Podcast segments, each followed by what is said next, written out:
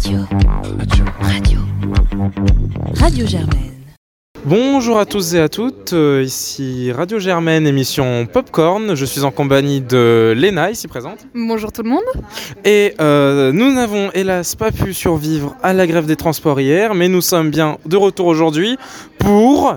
La semaine du cinéma Là j'étais tout seul. J'apprécie l'effort.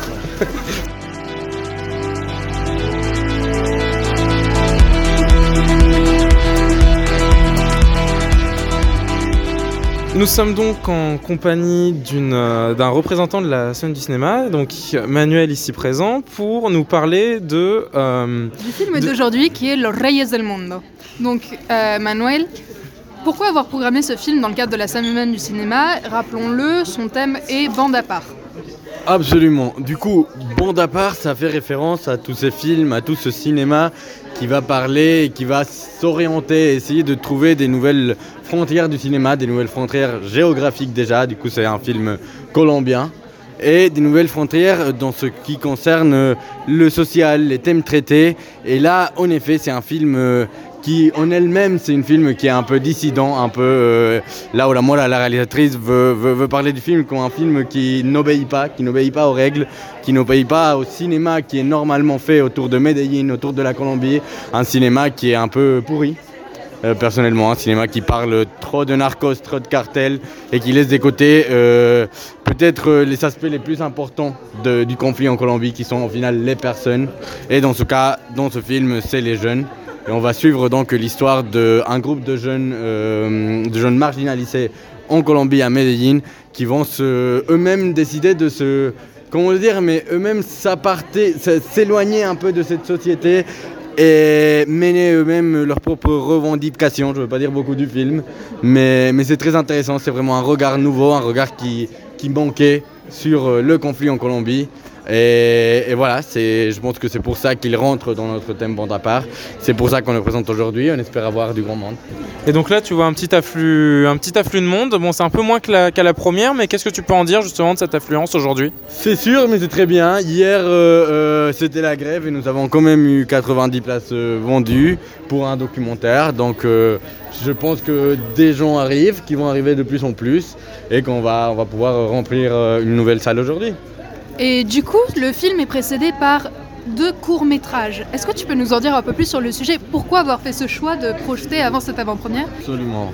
Du coup, avant tous nos, avant tous nos, nos projections, nous projetons les courts-métrages qui font partie du concours court-métrage de la semaine du cinéma. Donc, c'est des courts-métrages étudiants, faits par des étudiants de au moins de 27 ans, qui sont en train de concourir, de, de, de, de- concourir, je sais pas comment dire ça, et- qui, euh, ouais, participent à qui une participent compétition. à une compétition euh, au sein de la semaine.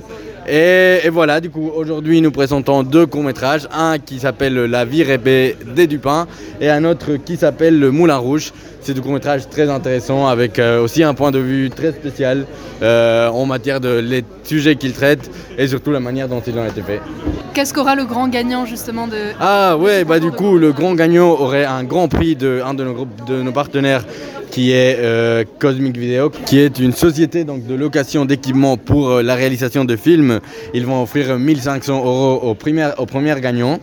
Euh, de plus, Pictor Production, que c'est notre deuxième, notre deuxième partenaire, va offrir un accompagnement de production pour un prochain projet. Donc, c'est un accompagnement avec quelques heures que que l'entreprise va consacrer à l'équipe, au directeur du prochain film par le même réalisateur.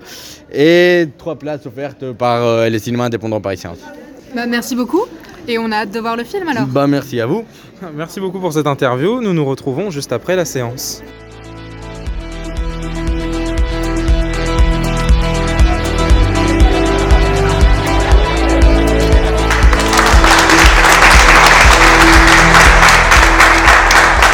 Nous voilà donc euh, sortis de la séance et pour vous, chers auditeurs, chères auditrices, nous allons donc recueillir l'avis euh, des spectateurs. Euh, fascinant. Puissant. Faut le dire en colombien, arre poderoso. Euh, moi je dirais poignant. Dé- déroutant. Touchant. C'est nul comme mot. Bouleversante. Eh bien, après avoir écouté l'avis du public, euh, eh bien, je pense que vous vous demandez tous quel est l'avis de Radio Germaine. Vous vous le demandez sûrement pas, mais on est là pour vous, pour vous le donner. Du coup, je vais laisser Léna en parler, qui euh, va donc ouvrir cette critique. C'est pas très gentil ça de me laisser ouvrir la critique. Donc, euh, ce film, c'est typiquement le genre de film où il ne faut pas faire ce qu'on est sur le point de faire, c'est-à-dire donner un avis à chaud.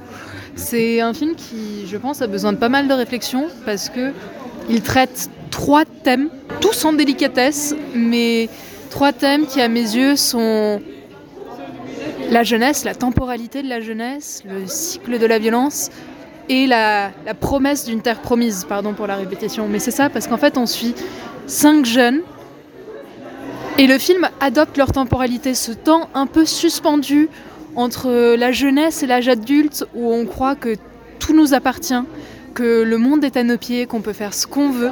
Donc ce temps un peu où, on est roi, et ça va très bien avec le titre du film, Les rois du monde, ce temps où on est les rois du monde, où euh, on ne se soucie pas de demain. On vit dans le moment présent et on essaye vraiment de, le conquérir, où c'est un cumul d'émotions, de moments très forts.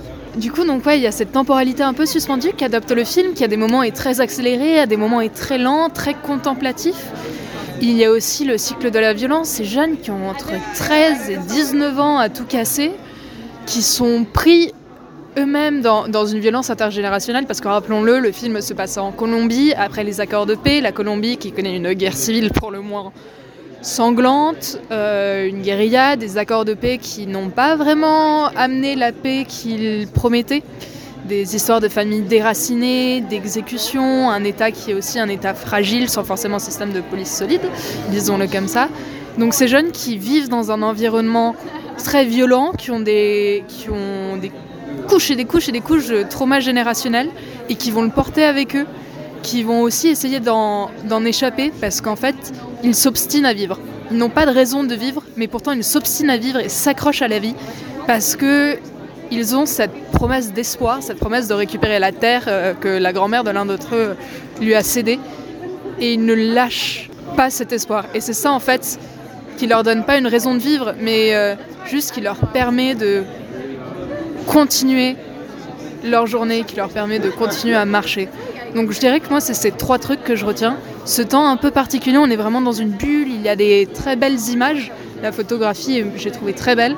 En plus on voit des traces du réalisme merveilleux euh, latino-américain. On voit des esprits, des choses qui ne devraient pas être là. Donc il y a cette temporalité, il y a ensuite la violence qui est partout, qui a défini en fait, qui a fait de ces jeunes les personnes qu'ils sont. Et finalement, cette obstination à vivre parce que il y a une terre promise qui attend. Bah, merci beaucoup. Bah, moi, je partage beaucoup ton avis, surtout parce qu'il y a toute une question d'exode en fait qu'on peut voir derrière. Euh, on pourrait voir en fait une dimension aussi un petit peu religieuse derrière, en plus de voir toute une, en plus de voir tous ces cycles de la violence. Bon, je vais pas trop retenir, revenir dessus, parce que Léna, tu l'as déjà très bien décrit. Mais c'est vrai que moi, j'ai vu aussi dans en ce film tout un côté d'exode avec beaucoup de, sym- de symbolisme et un peu de mi- et du coup tout un mystique, tout un côté mystique derrière. Euh, on peut penser notamment à ce cheval blanc, cheval blanc qui vient régulièrement tout autour, euh, qui pourrait peut-être être le symbole vraiment de l'espoir, espoir absolu. Euh, par contre, j'ai trouvé le film extrêmement cruel. Enfin, Leur réalité est cruelle. voilà. Non, mais Moi, voilà, pour le y coup, je l'ai pas trouvé cruel, je l'ai Voilà. trouvé réaliste. voilà. Mais voilà, en tout cas, on montre Et bien. beau en fait dans, dans sa violence et dans ces jeunes qui persévèrent. Pardon, je Voilà. ma part. Non mais c'est non mais c'est- super en fait, c'est que tu arrives vraiment à un peu peut-être me corriger sur certains points, mais justement il y a, enfin moi j'ai vu toute une cruauté en fait derrière qui, bah ça, ça laisse pas indifférent ou qui nous montre aussi un petit- qui nous montre que la réalité rattrape toujours les espoirs. Et, enfin moi vraiment si je dois nous donner une- un peu la fin de ce film, je dirais plutôt une illusion perdue où à la fin on avait enfin l'impression que ça y est, l'exode est parvenu à sa fin, mais qui est totalement perdu, qui s'efface totalement cette fin euh, dans une violence totalement radicale. Je sais pas si toi aussi tu peux partager ça. mais- Bah, c'est un peu des spoils ce qu'on est en train de faire, mais euh, j'aime beaucoup ta formulation et je vais rester là-dessus de la réalité rattrape le rêve. Voilà. Bon bah euh, et ensuite bah pour bande à part, je voulais juste rajouter une chose où ça se rajoute bien au thème, c'est le fait que tous les, les intervenants dans ce film sont toujours démarginalisés. On voit Ce les ne sont pas des acteurs professionnels en fait, de ce Ouais. qu'on nous a expliqué, ce sont vraiment des, des gens lambda Ouais. qui ont été recrutés pour jouer ce film. Ouais. Donc ce sont des gens qui ont vraiment vécu ces situations. Ça. Mais par exemple, voilà, on voit les, les prostituées, on va les. Bon, là, c'est plus les opposants, mais les, sortes d'esclavagistes, ou en tout cas les, les meurtriers. On a aussi donc les sans la, la personne, euh, l'ermite. On a aussi donc les deux personnes âgées qui vivent totalement hors du temps. Je sais avec tout ce plan séquence avec cette qui visite cette maison totalement livrée à la nature. Euh, du coup, en fait, on voit vraiment aussi ce côté en dehors de tout ce qu'une société qu'on pourrait, enfin, qu'on pourrait voir, donc la société citadine, la société moderne. En fait, ce sont un peu les laissés pour compte de la société moderne que l'on voit et qu'on le met en, lumière. Et ça aussi, c'est vraiment bien, je trouve, dans ce film pour montrer un peu justement ce côté être à part dans la, dans la société. Du coup, en tout cas, moi, c'est un peu là-dessus que j'aimerais clôturer ma, la critique. Léna, est-ce que tu as une dernière chose à rajouter? Euh, du tout, à part que je conseille, mais je conseille de ne pas le regarder chez soi sur son téléphone, de vraiment se mettre dans un cadre. Et euh, per- personnellement, j'ai trouvé les 20 dernières minutes un peu longues, mais justement de s'accrocher et de profiter de la beauté des images et de réfléchir pendant le film. Donc voilà, je conseille. Du coup, bah, c'était Radio Germaine pour ce- cette deuxième chronique euh, euh, de la semaine du cinéma. On vous retrouve demain pour... Jeudi 2 février pour euh, Mustang de Denise Gamzer-Given, je ne sais pas prononcer son nom, vous m'en pardonnerez, en présence du producteur Charles Gilibert. Tout ça à 20h au Christine. En vous remerciant, passez une excellente soirée et à demain. Bon visionnage